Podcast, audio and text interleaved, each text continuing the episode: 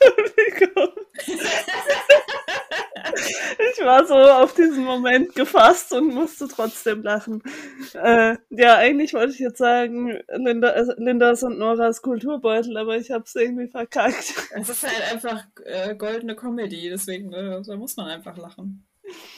Ähm, ja, eigentlich war das unser Versuch, eine Anspielung zu machen auf das, was wir heute reden, über das, was wir heute reden. Ähm, ich kann das ja schon mal vorwegnehmen. Wir reden heute über Monty Python und vor allem über Monty Python Flying Circus. Und da fängt sehr oft eine Folge mit It's an. Ich glaube fast alle, ja. ja. Genau, aber ähm, wir sind ja auch keine Com Comedians, deswegen hat das bei uns jetzt nicht so geklappt. Aber wir wollen uns natürlich auch selber nochmal vorstellen. Ich bin Linda. und ich bin Nora. Das haben wir schon sehr lange nicht mehr gemacht. Das habe ich letztens wirklich gedacht und das hilft vielleicht am Anfang auch nochmal, um die Stimmen auseinanderzuhalten. Obwohl ich auch glaube, dass wir sehr unterschiedlich klingen. Aber das ist in, ja auch. In meinen Ohren auf jeden Fall. Auf jeden Fall. Ja, aber äh, bevor wir in dieses zauberhafte Thema einsteigen, auf das ich mich emotional schon Jahre vorbereitet habe, ähm, wollen wir natürlich wissen, wie es uns geht. Nora, wie geht's dir? Ach ja. Ach ja. Ja, schon okay. Aber wie geht's dir? Ja. ich finde, das, äh, das ist Aussage genug.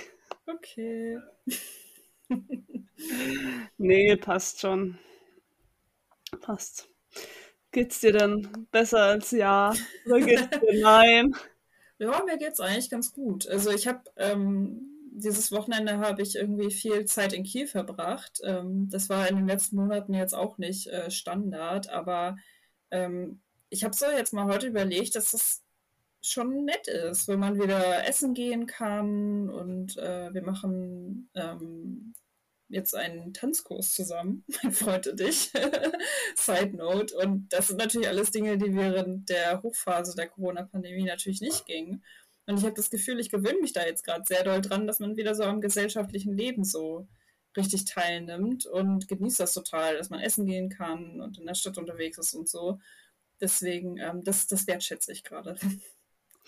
Das waren wir ja kürzlich auch miteinander. Mm, das war auch sehr schön. Also ich rutsche von einem ins nächste schöne Wochenende. Aber es war natürlich traurig, dass du jetzt nicht dabei warst. Ähm, das mhm. stimmt natürlich. Das ist ein. Was ich erzählen. Ja, ist natürlich. Man kann nicht alles haben, leider. Nee, aber schön wäre es. Wenn man alles hätte. Die Weisheit des Tages. So. Ja, aber ich war ja letzte Woche auch ziemlich viel unterwegs, muss ich dazu sagen. Ich habe neue Städte kennengelernt. Nicht unbedingt mit Absicht, aber na doch eigentlich schon mit Absicht, aber nicht, nicht zum Vergnügen. Äh, war zum Beispiel in Gießen. Mhm. Wie, wie hat dir Gießen so gefallen? Hm, geht so. Okay. Ist es also, vergleichbar mit Kiel? Es ist ja auch eine studierende Stadt. Äh, ja, gut, in Kiel habe ich gewohnt, deswegen kann ich das jetzt besser mhm. ähm, deuten. Aber äh, ich fand dafür, dass es eine relativ kleine Stadt ist, es schon, wirkt es auf mich schon sehr divers. Also wenn, wenn man einmal durch die Innenstadt läuft, hat man irgendwie die jegliche Bevölkerungsgruppe gesehen. Und das fand ich eigentlich ganz schön, aber die Stadt an sich hat mich jetzt nicht wirklich umgehauen. Aber jetzt, wenn man nur so ein paar Stunden dort ist, dann ja, kann man da sich noch nicht so das Bild machen. Das stimmt natürlich. Aber trotzdem werden wir auch, wie in unserer Deutschlandreise-Folge, die ihr auch gerne wieder nachhören könnt, äh, wie wir da ja schon besprochen haben, es ist auch einfach nett, meine Stadt einfach nur so für so kurz kennenzulernen, ne? mal so ein bisschen rumzuschauen, hat man so ein Bild vor Augen, wenn die Leute sagen Gießen, dann weißt du gleich, wovon gesprochen wird. Das geht mir jetzt nicht so. Ich, kenn, ich bin da nur einmal mit dem Fernbus durchgefahren. Das, war's. das ist mein einziger Eindruck von Gießen. Ja, ich weiß halt nur, dass da viele Leute auch studieren oder studiert haben. Ja. Also irgendwie kennt jeder jemanden, der mal in Gießen studiert hat, habe ich so den Eindruck. aber sonst gibt es da, glaube ich, auch nicht so viel. Wenn, falls ihr, liebe Hörerinnen und Hörer aus Gießen kommt, belehrt uns gerne eines Besseren und sagt, warum eure Stadt die Stadt für unseren nächsten Städtetrip ist. Ihr findet uns auf Instagram unter Kulturbeutel-Podcast. Genau, aber ich war auch zum Beispiel noch in Speyer, aber die Stadt kannte ich vorher schon. Das ist natürlich äh, schön, aber hat dafür vielleicht nicht so viel zu bieten. Ich weiß. Das ist sehr mittelalterlich, ne? Das hatten wir schon mal. Genau. Ja, das, das äh, ja. ist ja, ja, okay. Gut. Ja, ist heute meine Standardantwort. ich hoffe nicht während der ganzen Folge. Aber jetzt kommen wir jetzt zu einem schönen Thema, einem richtig schönen Thema. Du redest einfach die ganze Zeit und ich sage immer ja. Oh, ich glaube, das wird mir zu anstrengend auf die Dauer. Aber äh, wir können ja mal schauen, wie weit wir damit kommen. Also, du hast schon gesagt, es geht heute um Monty Python, ganz spezifisch um Monty Pythons. Genau, das ist einfach so schwierig, dieser Name. Monty Pythons Flying Circus. Ich glaube, viele Deutsche haben damit ein Problem mit diesem Titel. Aber was ist denn das überhaupt? Ich glaube, viele Leute kennen Monty Python durch das Leben des Brian. Das ist ja einer ihrer Filme. Das ist, glaube ich, das bekannteste von denen in Deutschland, würde ich sagen, ja. oder? okay. Okay, gut. Spielen das Spiel weiter. Nein, ich, ich, ich wollte jetzt äh, erklären. Ja, bitte. Was, ich höre zu. Weil wir reden hier über etwas, das schon sehr weit in der Vergangenheit liegt eigentlich. Nämlich äh, über, ja, wie gesagt, ich äh, wiederhole jetzt den Titel der Serie nicht nochmal. Es geht um eine Serie, aber nicht um irgendwie eine fiktionale, äh, zusammenhängende Serie, sondern um eine Sketch-Comedy.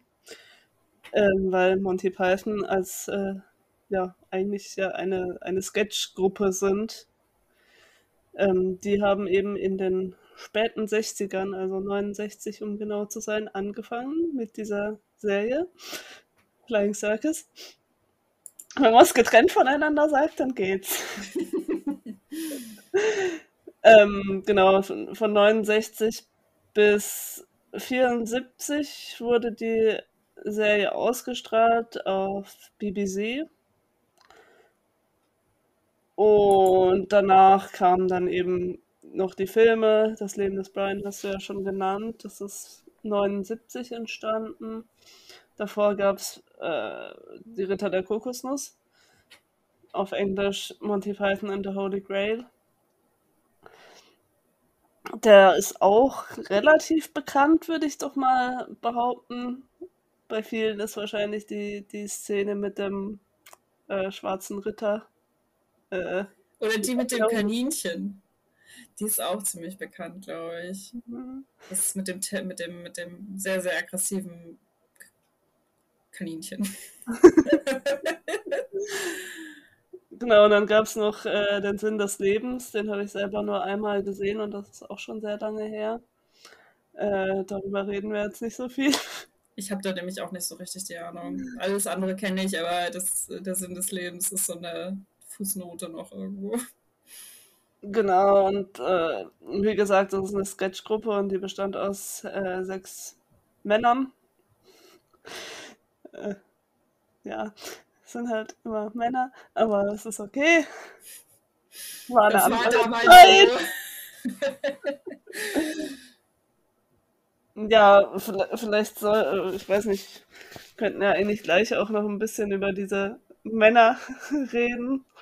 Dann haben wir da schon mal so ein bisschen den Hintergrund, weil die ja das Ganze tragen, eigentlich. Genau, also wenn wir jetzt die Namen aufzählen, kann man sich die wahrscheinlich auch nicht merken, aber vielleicht ähm, kommen euch auch ein paar bekannt vor. Ich denke, der bekannteste von denen ist tatsächlich John Cleese korrigiere mich gerne, wenn du es anders siehst. Du wirst auch äh, so sehen, weil er auch immer noch irgendwie am präsentesten ist, habe ich das Gefühl. Genau, ähm, und der ist halt auch einer, der so von seiner Art her sehr heraussticht, der halt so, ich weiß nicht, ich glaube, das ist doch auch so ein Trope oder den Serious Man sozusagen spielt, also auch den, der immer, ähm, ja, also immer so ein ernstes Gesicht hat, aber dadurch halt auch sehr lustig ist in diesen absurden mhm. Situationen, die dort hm, aufgebaut werden. Also so wie ich das verstanden habe, ich weiß nicht, ob du da was anderes gelesen hast, haben die sich auch an der Uni kennengelernt alle Ich Ja, weiß nicht, ob waren die an unterschiedlichen waren, waren aber an unterschiedlichen Unis, aber auf jeden also, Fall waren sie in Oxford und Cambridge. Irgendwas war da, dass sie sehr high profile, also Oxbridge sozusagen, unter ähm, besucht haben. Also die hatten eine sehr, sehr gute Uni-Ausbildung, will ich jetzt mal so in den Raum stellen. Haben sich dann da irgendwie kennengelernt, haben vorher auch zusammen in anderen Sketchgruppen gespielt. Da habe ich auch DVDs zu Hause liegen, wo es halt, das eine ist, glaube ich, eine Kinderserie und das andere eine normale Sketchshow. Also man hat schon so gesehen, die bewegen sich da schon so hin in diese Sketch-Comedy-Richtung und haben sich dann irgendwann halt kennengelernt. Also die kannten sich halt, ich glaube, Graham Chapman und John Cleese kannten sich und Terry Gilliam, Eric Idle, nee, gar nicht, Terry Gilliam kam später dazu. Eric Idle, Terry Jones und Michael Palin kannten sich. Also es war so dieses Zweiergespann, dieses Dreiergespann und dann kam irgendwie noch Terry Gilliam dazu. Und Terry Gilliam ist auch insofern eine besondere Figur, weil der gar nicht so mitgespielt hat in den Sketchen eigentlich. Er ist auch noch ursprünglich Amerikaner. Die anderen sind halt Briten. Ja, und aber er hat jetzt nur noch die britische Staatsbürgerschaft, habe ich gelesen. oh, Ähm, und er war für diese Animationen zuständig, die man ja auch kennt. Also am bekanntesten ist da vielleicht dieser Fuß, der so plötzlich ja, ja. ins Bild kommt. Ähm, genau, das hat, äh, das, dafür war immer Terry Gilliam zuständig. Mhm. Ja, und die anderen haben halt mitgespielt und alle haben geschrieben und das Genau. mitgestaltet. Genau, und das finde ich auch ähm, toll irgendwie, weil dafür hast du, dann bist du halt auch so der Owner dessen, was du da machst. Ne? Das ist, das schreibt nicht irgendwer anders für dich, sondern du, du machst das wirklich so in der Gruppe. Du hast vielleicht jemanden, der dann vielleicht ein Zweiergespann, was die einen Sketche schreibt, ein Dreiergespann, was die anderen schreibt. Also je nachdem, wie die wahrscheinlich miteinander auch klarkamen und so. Aber das ist halt so eine ganz besondere Mischung und ich finde, deswegen funktioniert das auch so gut, weil die einfach, ähm, weil die auch wahrscheinlich sehr stark hinterstanden hinter dem, was sie da Mhm. gespielt haben. So. Ja, ich könnte das nicht. Was meinst du, das Spielen oder das Schreiben? Oder beides? Beide. Ja, das, Schrei das Schreiben schon eher, aber auch dann, das sind ja keine, keine Schauspieler im, im engeren Sinne und das dann sich zu trauen, auch gerade auf der BBC dann äh, vor einem großen Publikum zu spielen. Wir haben vorhin ein bisschen drüber geredet und du meintest, Terry Jones zum Beispiel ist jetzt nicht so ein begnadeter Schauspieler. Es ist meine Meinung. Man kann mich auch gerne eines Besseren belehren. Ich mag Terry Jones total gerne. Oder er ist ja verstorben, also ich mochte ihn und ich mag ihn immer noch gerne. Ähm, aber der ist halt einfach, ja, nicht, nicht, nicht, der hat nicht so ein Pokerface wie die anderen teilweise, finde ich. Das Ja, ist ein bisschen alberner irgendwie. es ist ja auch das Besondere irgendwie, dass sie so unterschiedlich sind und trotzdem so gut harmonieren, finde ich. Also, und dadurch ja auch äh, das abbilden können, was sie abbilden wollen in dieser Serie, weil eigentlich geht es ja um das, das echte britische Leben, aber es ist so überspitzt dargestellt, dass es äh, überhaupt nicht mehr echt ist, sondern surreal. Genau, so wird das äh, ja auch genannt, also in der Fachsprache sozusagen, wenn, wenn Kritiker über Monty Python sprechen, dann wird das halt als surreal Comedy beschrieben. Äh, Pythonesque ist auch ein Wort, was, äh, wo wir drüber gestolpert sind äh, in den, in den Beschreibungen. Also, dass sie schon so einen eigenen Stil hatten, den man halt irgendwie benennen wollte. Genau, Aber das, äh, weil die ja auch sehr viel beeinflusst haben in der Comedy bis heute noch. Und das wird ja dann auch als Pythonesque irgendwie bezeichnet. Also so wie Kafka und Kafkaesque. Ja, genau, Eine, man weiß halt, was sich dahinter verbirgt. So. Ja. Genau, man hat da schon so ein Bild vor Augen. Und ich finde dieses Surreale, das, ähm, ich hatte das eben schon äh, dir so beschrieben und ich glaube, ich wiederhole es nochmal, weil es halt, es ist halt so, wie du, genau wie du gesagt hast, es ist halt wie die britische Gesellschaft. Es ist auch wie das britische Fernsehen, denke ich, zu der Zeit. Das können wir natürlich schlecht nachvollziehen, weil es das Fernsehen in Ende der 60er, Anfang der 70er in England darstellen soll. Und das hat sich eben nicht so gehalten. Monty Python hat sich bis heute gehalten. Ganz genau. Also die Anspielungen, das ist halt auch ganz lustig, die Anspielung versteht man dann manchmal nicht, aber man versteht trotzdem den Kontext. Also das finde ich, das macht gar nichts aus, wenn ich nicht weiß, wer diese eine, dieser eine Pappkopf ist, den Terry Gilliam da reingeschnitten hat. Oder die über irgendeinen Politiker sprechen oder so, den ich nicht kenne. Das ähm, macht gar nichts Also aus, aber das Problem hat man heutzutage mit britischem Fernsehen auch noch. Das stimmt also, allerdings, wenn man genau, wenn man nicht dort in dem Land lebt. Ja. Aber die, es ist halt wie die Realität, aber es ist halt irgendwie total off. Also du, du, wie halt, als ob man in einem Albtraum ist, wo einem plötzlich jemand die ganze Zeit anschreit, obwohl man einfach nur in ein Käsegeschäft gehen wollte oder so. Oder man versucht einen, einen äh, Papageien zu kaufen oder zurückzugeben. zurückzugeben, genau. Es ist halt so, es sind Alltagssituationen, die aber komplett auf den Kopf gedreht werden und es wundert einen halt gar nichts mehr, was dort passiert, weil mhm. es halt so surreal ist. Ja. Und das macht ja den, den, die Komik dann auch aus, weil man ist es nicht, äh, dass Komik auch dann entsteht, wenn man irgendwas wiedererkennt, aber es dann so ins Absurde geführt wird, dass man lachen muss.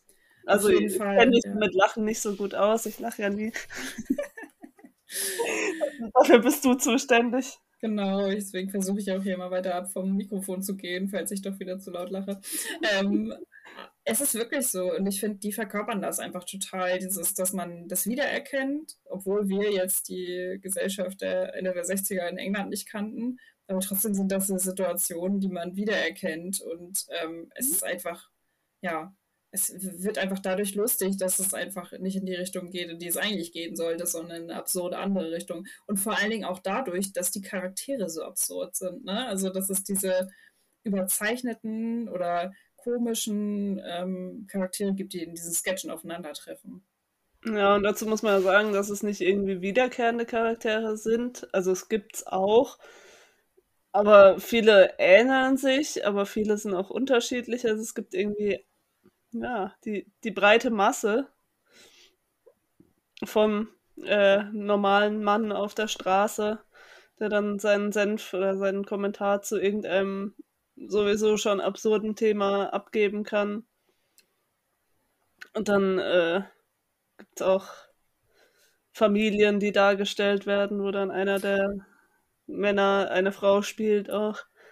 Also das ist ja sowieso so ein Thema. Das haben wir gar nicht in unseren Notizen drin. Aber Männer, die Frauen spielen, ist halt, das ist halt deren Ding. Also die haben eine Frau, die ganz häufig in den Sketchen mitgespielt hat, ähm, auch in den Filmen nachher, glaube ich, die heißt Carol Cleveland. Die war da wirklich lange mit dabei, ich glaube bis zum Ende.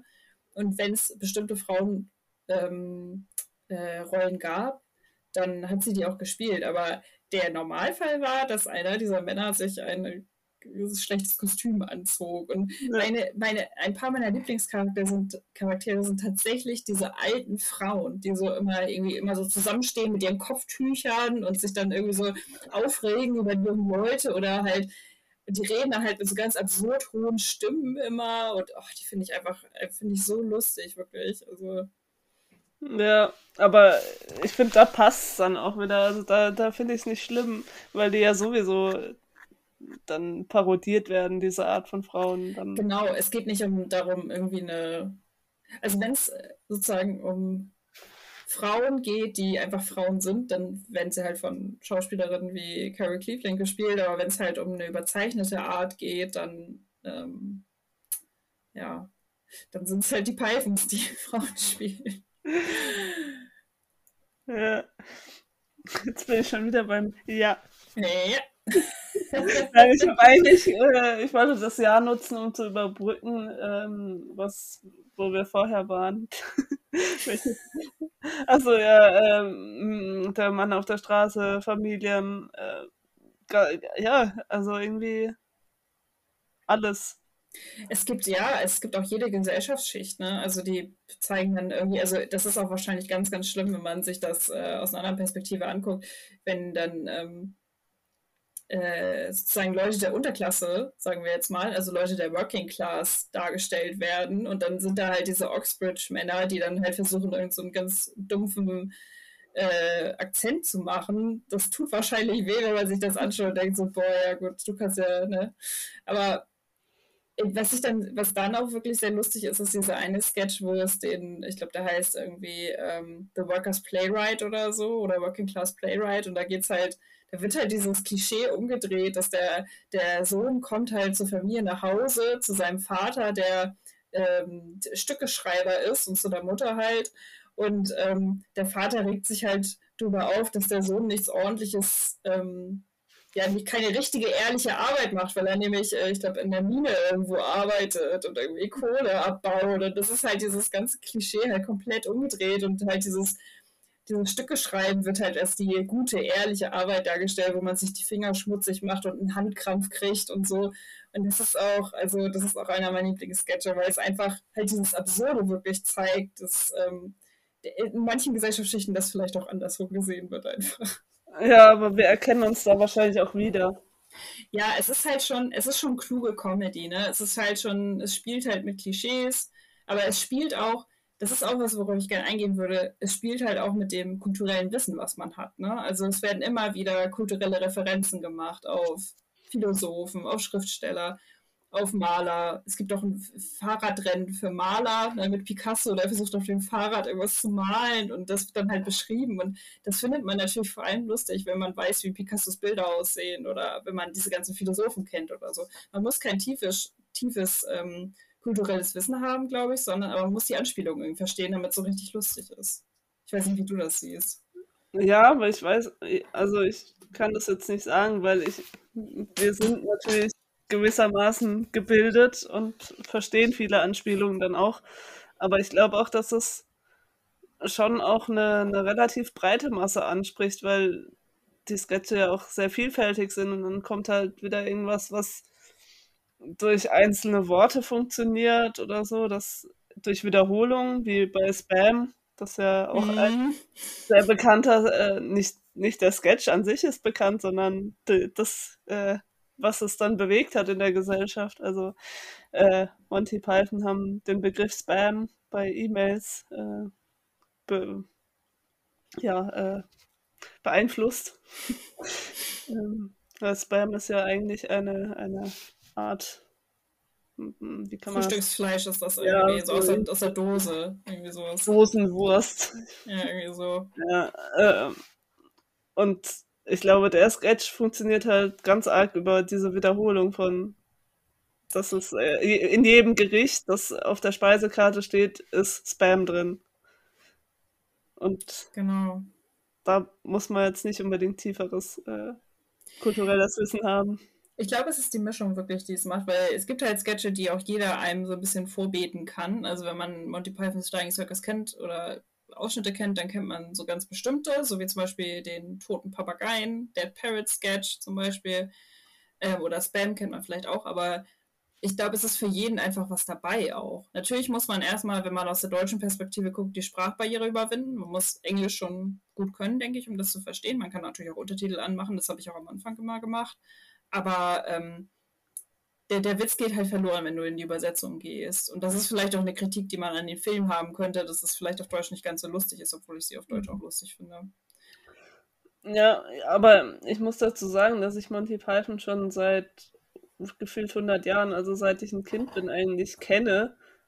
Und wir das zu Hause geguckt haben, dann lief es halt auf Englisch und ich habe nicht viel verstanden, aber ich fand es trotzdem irgendwie unterhaltsam weil ja nicht nur unbedingt über die Sprache was vermittelt wird, sondern dann auch, wenn man Ministry of City Walks nimmt, da wird sehr viel über die äh, Gestik, über die, die Körperbewegung, äh, Humor. Ja, Physical Comedy halt, ja, ne? Genau. Ja, genau. Das stimmt. Also wir sind, glaube ich, gerade so ein bisschen reingerutscht in, was ist denn unser Bezug überhaupt dazu? Du sagst, du hast das schon als Kind irgendwie so nebenbei mitbekommen. Ähm, ja, nicht nur nebenbei, sondern auch aktiv. Also es mhm. ist halt mein, meine Eltern, mein Bruder, irgendwie alle sind davon begeistert und dann äh, guckt man halt mit.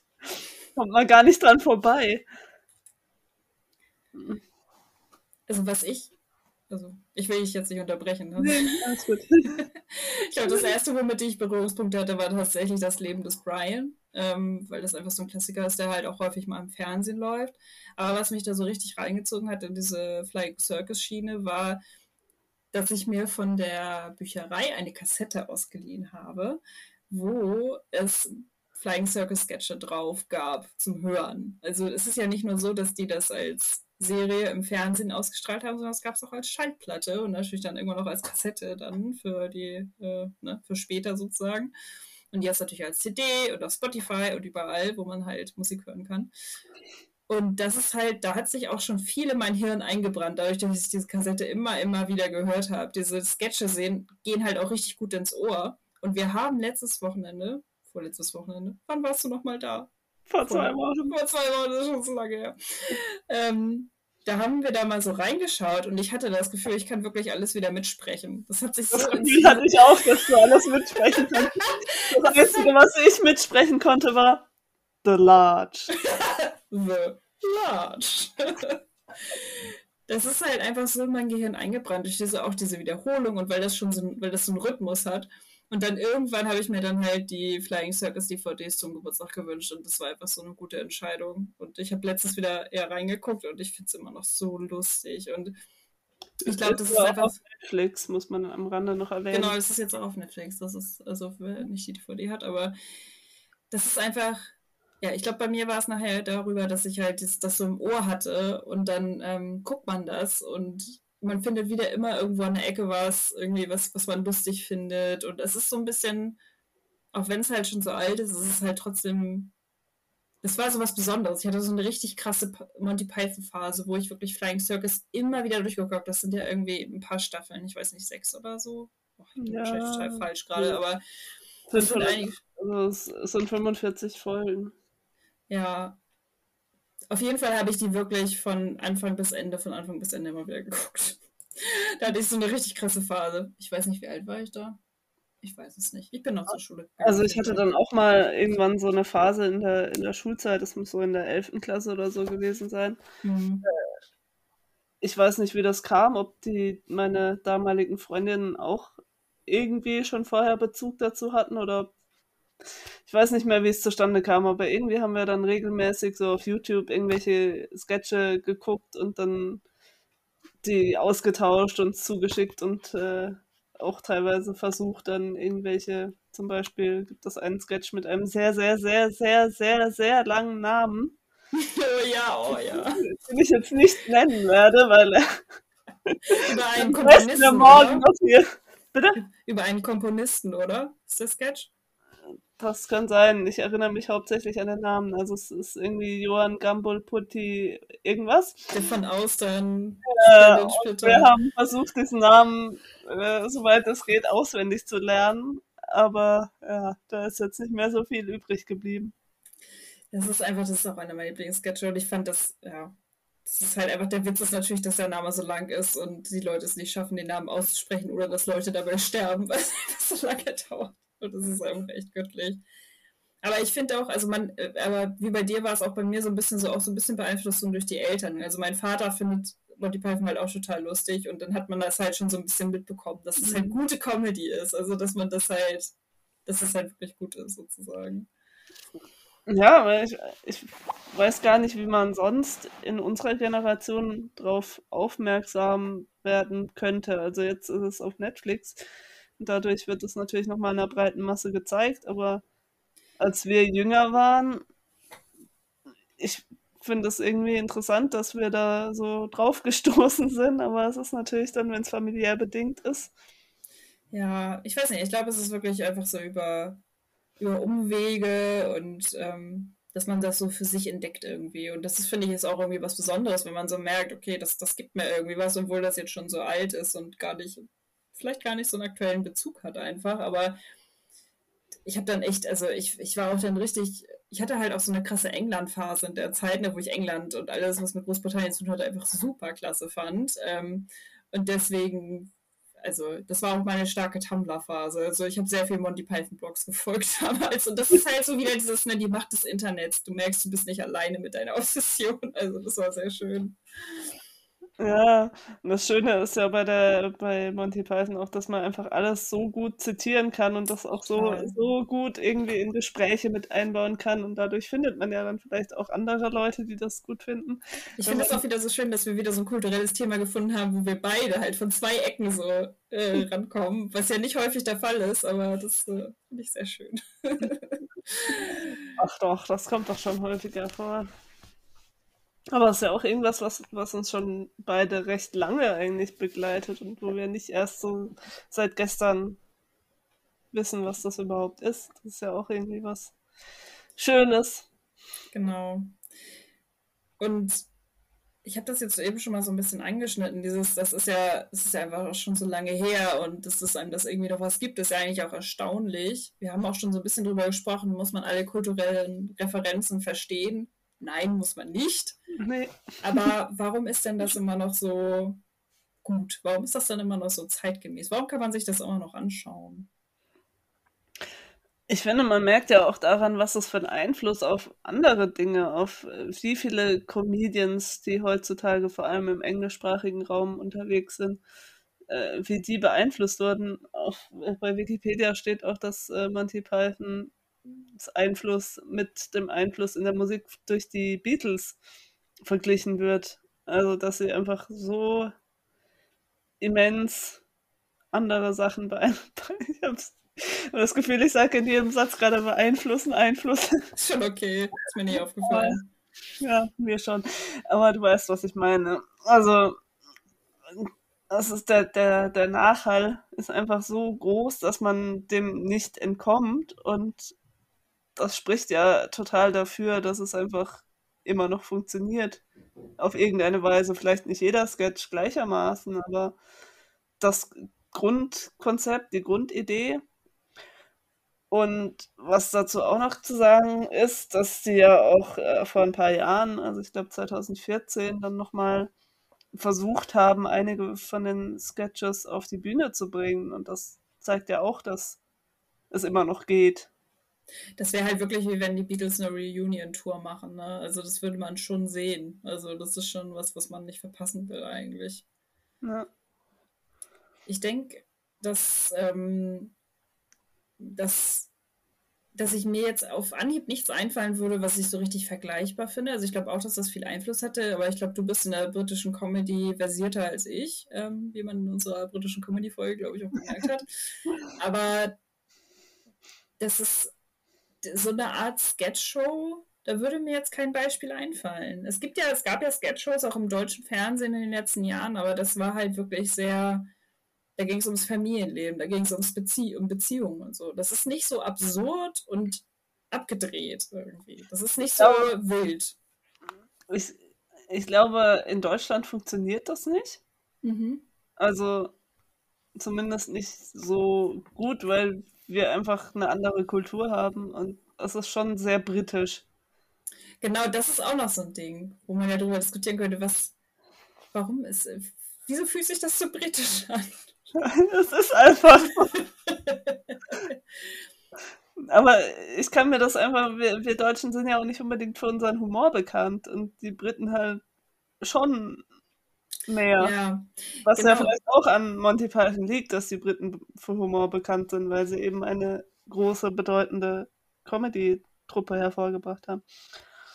Ja, ich glaube, es ist dieses, ähm, was ja John Cleese auch sehr gut verkörpert oder auch Graham Chapman, es ist dieses Straight Man, ne? Also dieser Mann, der halt ernst ist, aber dadurch lustig. Also dadurch, dass er in einer Situation ist, in der das gar nicht so richtig passt, in der Situation, wo er irgendwie über den Haufen geworfen wird, aber dieses keine Miene zu verziehen und es einfach irgendwie, obwohl es so absurd ist, einfach durchzuspielen sozusagen. Also das machen die, finde ich, mit am besten aus der Gruppe.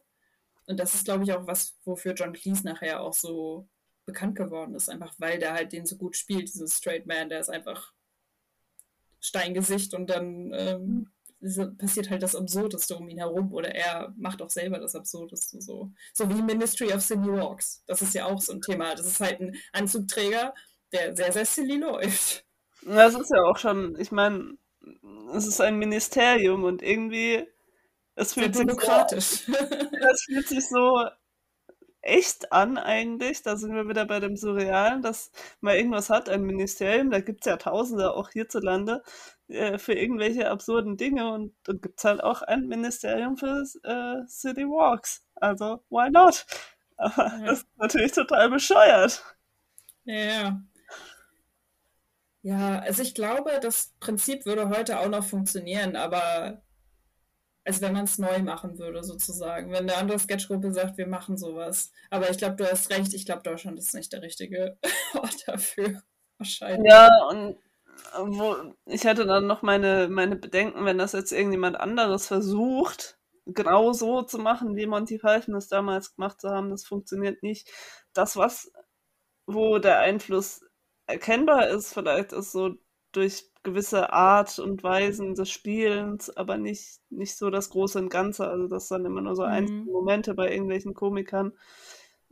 Ich, auf Wikipedia steht auch eine Liste von Leuten, die offenbar beeinflusst wurden, aber das, das kann ich jetzt nicht unbedingt äh, bestätigen oder abstreiten. Ich weiß es nicht. Also zum Beispiel Sasha Baron Cohen sei beeinflusst. Ich meine, man kann ja auch sich selber immer als beeinflusst sehen dadurch. Also es muss ja gar nicht genau so sein. Es ist halt einfach dieses, vielleicht diese Absurdität, das Surreale, das ähm, das Python-eske halt. Das Python-eske halt, ja. Also ich finde, es ist immer noch zeitgemäß und das kann man sich immer noch super angucken, auch wenn man das. Und es ist auch irgendwie lustig, das als Zeitdokument zu sehen. Ähm, weil England war schon anders damals, äh, würde ich jetzt mal so behaupten wollen. Und noch ein Beispiel dafür, dass es eben sehr zeitgemäß noch ist, oder ist ja auch das Leben des Brian. Der Film spielt ja zu Zeiten von Jesus, von daher ist das eh egal, aber äh, das ist ja immer noch einer der größten Comedy-Filme. Wird ja. so oft im Fernsehen gezeigt und und auch total also, zu Recht. Also ich finde den auch immer noch lustig. Also ich finde, dadurch, dass ich ähm, äh, ähm, hier die Ritter der Kokosnuss oder Monty Python and the Holy Grail nicht so häufig gesehen habe, finde ich den witziger irgendwie, weil das noch nicht so abgenutzt ist für mich.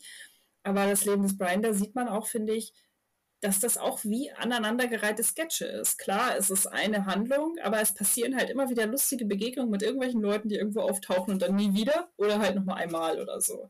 Ja. Und das ist halt, da kann man auch, das ist auch so zitierfähig. Also ich weiß nicht, wie häufig ich in meinem Leben schon Otternasen gesagt habe. Das ist einfach so eingebrannt einfach. Oder die jüdische Volksfront und die Volksfront von Judäa. Das sind auch Anspielungen, die jeder versteht einfach. Ja, ich habe den Film schon sehr lange nicht mehr gesehen.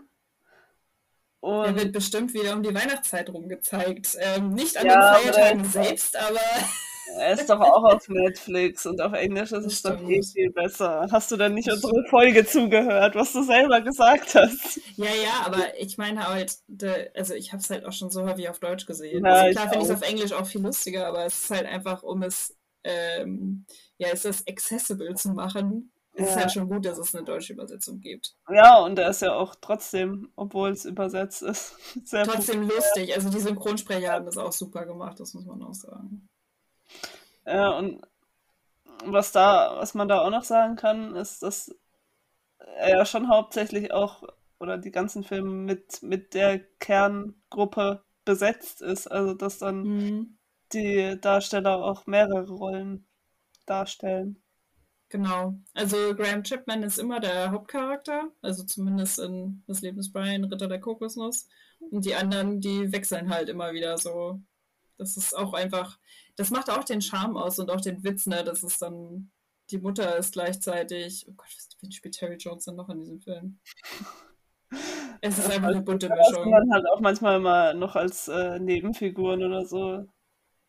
Ja, und alle sind irgendwie in der Volksfront von die Judäer oder in der jüdischen Volksfront. Alle sind Römer, alle sind ähm, alles einfach. Kreuzträger. Ach, alles. Ja. Und äh, der Film hat auch dann so ein Lied wie Always Look on the Bright Side of Life, das ja auch extrem bekannt ist und immer noch irgendwie äh, na, ich würde jetzt nicht sagen, in den Charts ist. Aber es ist ein echter Klassiker und das ist halt ja halt immer noch eine Botschaft, die man, die die, die Leute gut finden. Ne? Und das ist einfach, obwohl es ja ein Comedy-Lied ist, nimmt man es ja auch gern für bare Münze irgendwie. Ja, und man kann es irgendwie auch außerhalb des Filmkontexts Kontexts, äh, hören. Also ja.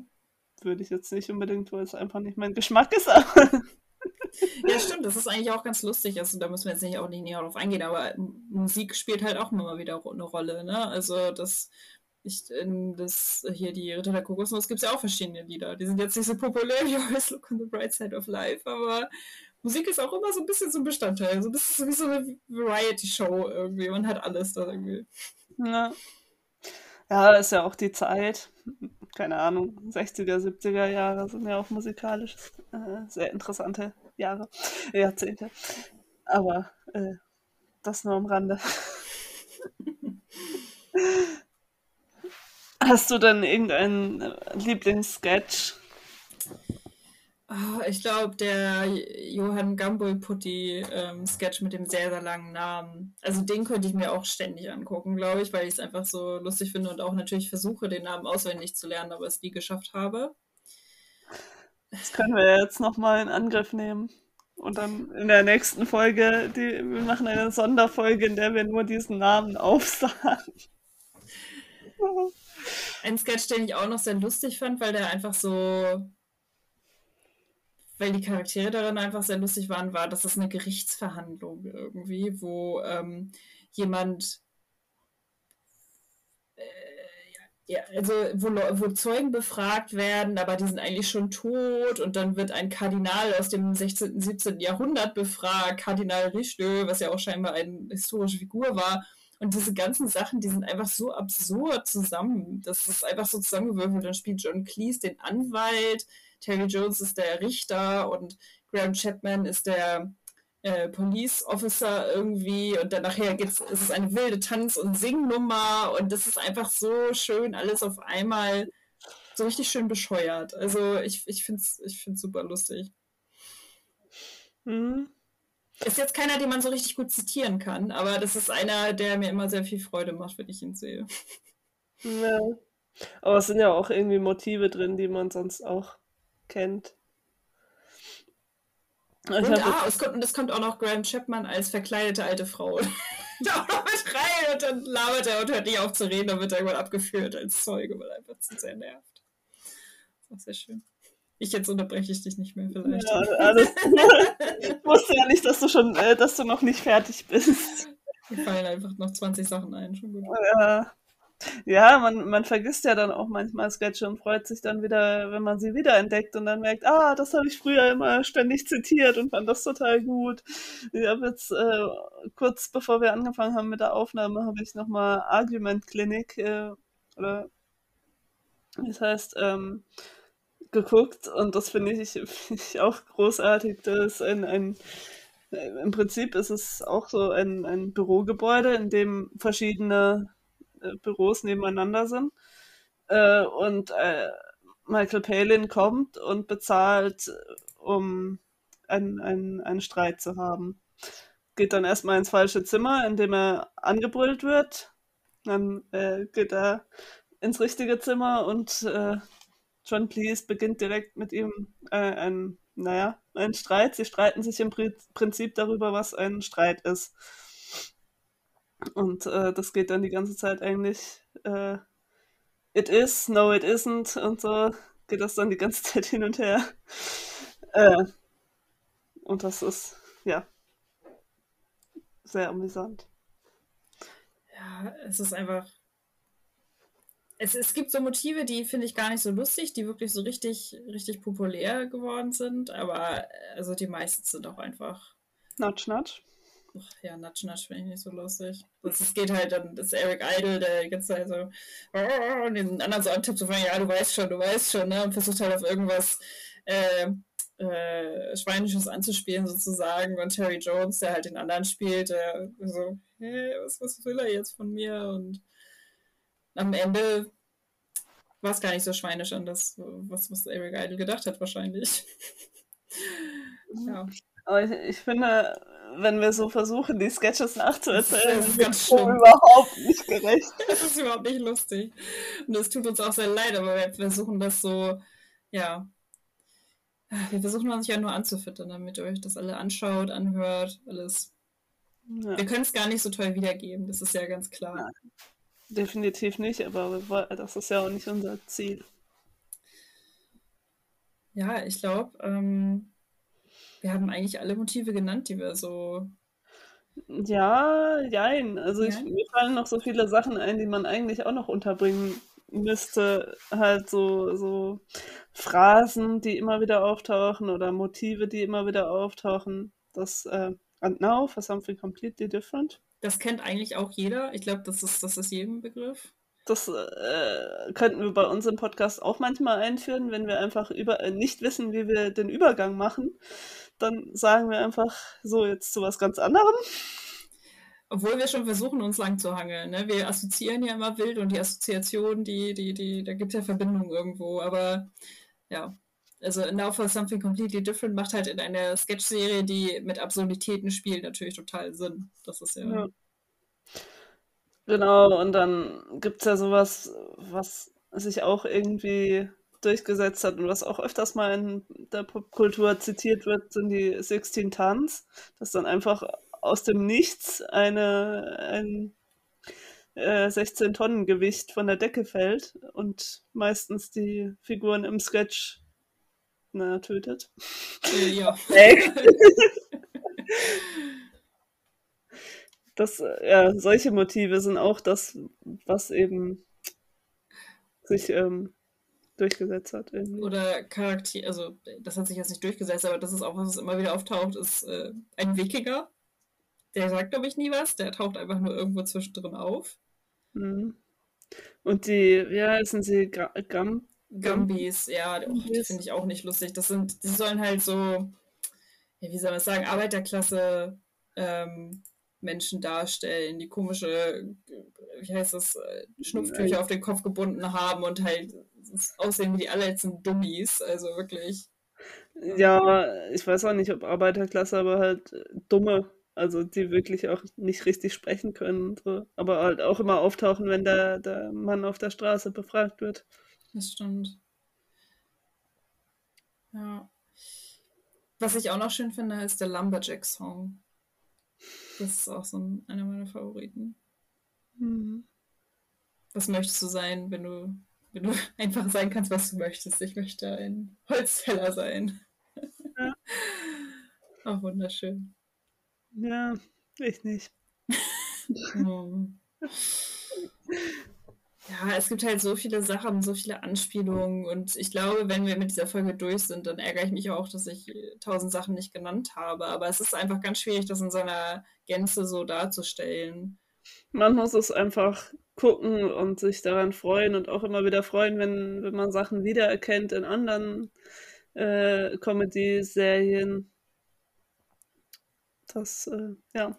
Ich glaube auch wirklich, dass das ganz stark meinen Comedy-Humor geprägt hat. Ich finde es wirklich am lustigsten, wenn es in Filmen, Serien, wie auch immer, der Humor einfach absurd ist. Wenn ich gar nicht weiß, in welche Richtung es plötzlich geht, wenn mich das total unvorbereitet trifft, dass es plötzlich ja, in eine ganz andere Richtung geht. Das finde ich einfach auch am witzigsten. Ich, ich denke, das kommt auch daher, dass ich so viel Monty Python geguckt habe, aber ja.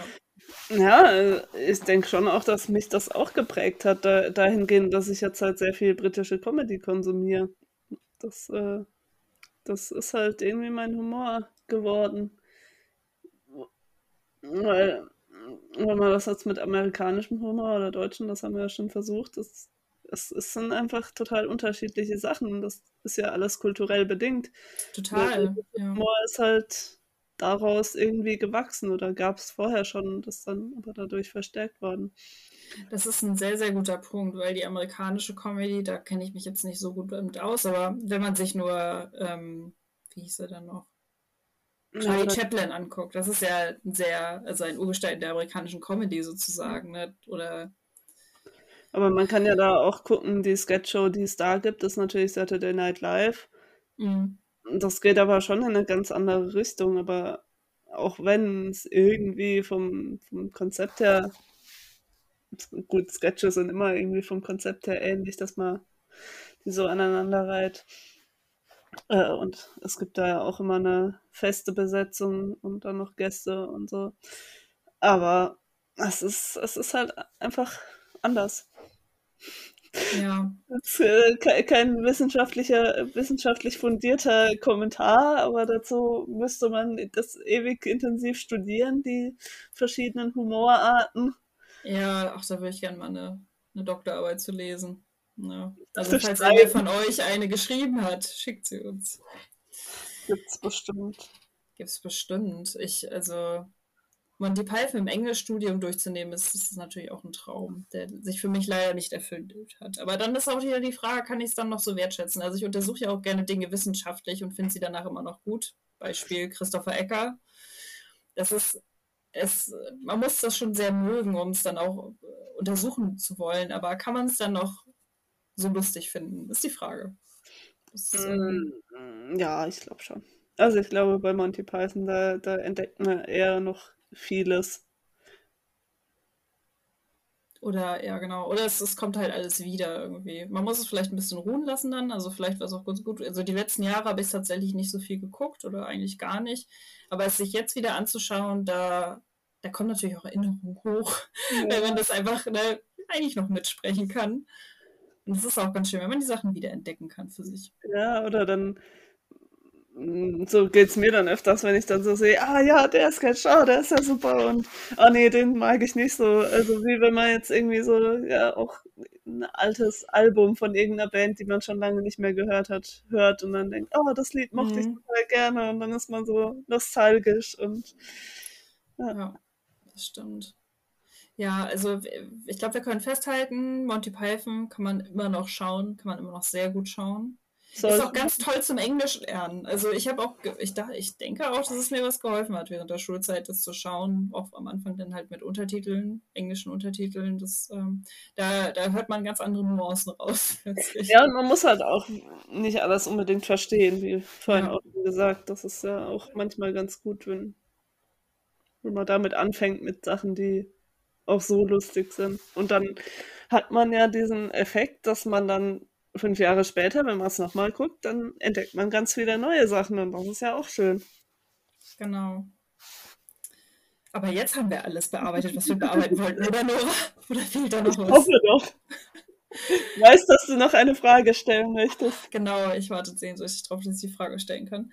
Ähm, wir haben ja meine Abschlussfrage und die Frage, die ich dir auch mit als erstes gestellt habe, als wir über dieses Thema geredet haben, war, wer ist dein Lieblingspfeifen? Ich finde es interessant, dass das die erste Frage war, die dir gekommen ist, weil ich das gar nicht so als relevant ansehe, weil ja das ganze große, diese, dieses Zusammenspiel aus den ein, einzelnen Pythons ähm, das Entscheidende ist. Aber natürlich freut man sich beim einen oder anderen mehr, wenn man wenn derjenige mehr Screentime hat. Ich weiß es nicht genau, aber eigentlich, nee. Äh, aber ich musste trotzdem drüber nachdenken, aber das äh, meine spontanste Antwort wäre Michael Palin. Weil ich ihn einfach total sympathisch finde und irgendwie knuffig und ja, irgendwie spielt er halt auch immer eher so Rollen, die, die nett sind und die anderen sind dann auch mal so ein bisschen, dass man sie nicht so sympathisch findet. Ja, auf jeden Fall. Also das kann ich nur unterschreiben. Also Michael Palin ist, glaube ich, mit der netteste Mann Großbritanniens. Ich glaube, das kann man ganz klar sagen. Der hat ja auch danach noch eine lange Karriere als, ähm, wie heißt das, Reiseautor gemacht. Also der ist wirklich durch die ganze Welt gereist und hat darüber Bücher geschrieben, die ich auch alle noch lesen muss, alle noch auf meiner Liste sind. Aber der ist einfach der sieht nett aus, der ist nett, aber der ist trotzdem super lustig. Also er ist nicht langweilig, er ist einfach so, ein, so eine super gute Mischung irgendwie. Ja, aber er kann, er kann, auch gut langweilige Personen spielen und dabei trotzdem genau. sympathisch und lustig sein. Stimmt, darauf ist er auch wirklich abonniert. Also da spielt er häufig dann irgendwelche Accountants, irgendwelche Buchhalter, die irgendwie so ein bisschen ja, sehr so, fade sind. Naive, ja. normale Bürger. Genau, deswegen spielt er in einem Sketch ja auch Bicycle Repairman. In einer Welt, ja, wo alle ja. Superhelden sind, kann aber scheinbar niemand ein Fahrrad reparieren und deswegen hat er eine geheime Identität. Er ist Bicycle Repairman. Oh, ich finde ich auch so toll, den Sketch. ja. oh, ja. Aber ich, ich, ich stimme dir natürlich zu, dass das Zusammenspiel aller natürlich das ausmacht. Deswegen finde ich es auch schwierig zu sagen, wer denn mein einer Lieblingspfeifen ist. Aber mein, mein Herz gehört eigentlich schon seit ich Flying Circus gucke, gucke äh, eigentlich Graham Chapman. Ich weiß nicht so genau warum. Ich finde ihn einfach super lustig. Er ist irgendwie so ein bisschen, er spielt ja auch ähm, in das Leben des Brian Brian. Und der spielt König Arthur in äh, Ritter der Kokosnuss. Dankeschön, Ritter der Kokosnuss. Er, und ich habe das Gefühl, er ist immer derjenige, dem die Sachen so passieren. Er macht die Sachen gar nicht so aktiv, das passiert ihm alles irgendwie so. Und er ist immer so ein bisschen überfordert mit der Situation. Aber irgendwie fand ich ihn schon von Anfang an irgendwie süß und dann fand ich ihn halt auch super lustig. Er ist halt einfach irgendwie so ein spezieller Typ, deswegen, ja, mhm. mochte ich den immer gerne. Aber leider ja schon früh verstorben. Genau, der ist der Erste, der verstorben ist von der Gruppe und das ist natürlich auch sehr traurig und ich kann aber auch seine Autobiografie sehr empfehlen. Also er hat ja offen schwul gelebt auch ähm, und ähm, wie er halt seine Identität sozusagen so angenommen hat und ausleben konnte, das ist halt auch eine ganz tolle Geschichte. Also seine, seine Biografie heißt Elias Autobiography. Also man weiß auch nicht so genau, was jetzt alles richtig ist und was nicht, aber das macht auch den Reiz aus. Mhm. Ja. Ja. Aber das heißt alles nicht, dass die anderen vier nicht auch super sind. Also John Cleese ist natürlich auch großartig, Terry Jones ist großartig, Terry Gilliams ja. und Eric Idle natürlich auch. Alle sind großartig und die Kombination macht es wirklich. Das ja. äh, kann man festhalten. John Cleese finde ich auch äh, nur Side, Side Note äh, in Forty Towers äh, großartig. Das sei an dieser Stelle auch äh, wärmstens empfohlen. Ich hatte so eine ganz starke Phase, wo ich ähm, ein Fisch namens Wanda, das ist ja ein Film, in dem er auch mitgespielt hat. Ähm, Michael. Genau, den habe ich, da hatte ich auch so eine Phase, wo ich den ständig geguckt habe. Ich weiß nicht, irgendwie bin ich da so ein bisschen obsessiv bei den Pythons, aber. aber das sind auch so, so, Sachen, die man auch total gut zitieren kann. Ne? Ich muss den auch nochmal wieder gucken. Irgendwo fliegt die DVD hier noch rum. Also, das ist auch nochmal was, was man nochmal revisiten kann, sozusagen. Ja, dann äh, hören wir jetzt auf und stürzen uns direkt in, in die Python-Welt und regen uns dann über das auf, was wir alles nicht gesagt haben. Ja, es ist, es ist schwierig. Wenn man so Themen hat, die einem so am Herzen liegen, ne? du kennst das ja sehr gut, es ist ganz schwierig, das versuchen in äh, eine Podcast-Folge zu bringen, aber es soll ja auch mal nur so ein, äh, soll ja nur Lust drauf machen und ich hoffe, das haben wir wieder geschafft. Ja, das nächste Mal äh, begeben wir uns wieder in eine andere Form der Kultur, in eine hochkulturellere. Nein. Ich Monty Python ist natürlich Hochkultur. natürlich. Ich habe vorhin geguckt, aber ich äh, hoffe, dass ich mich jetzt auch richtig erinnert habe, dass wir das nächste Mal wieder ein Kunstthema haben. Kann das Appropriation Art sein? Äh, das richtig im Kopf. Im Kopf. Das, äh, ja, passt ja auch gut, weil wir heute schon darüber geredet haben, was äh, über Einflüsse und Aneignung von Motiven und das werden wir dann in der Kunst betrachten das nächste Mal.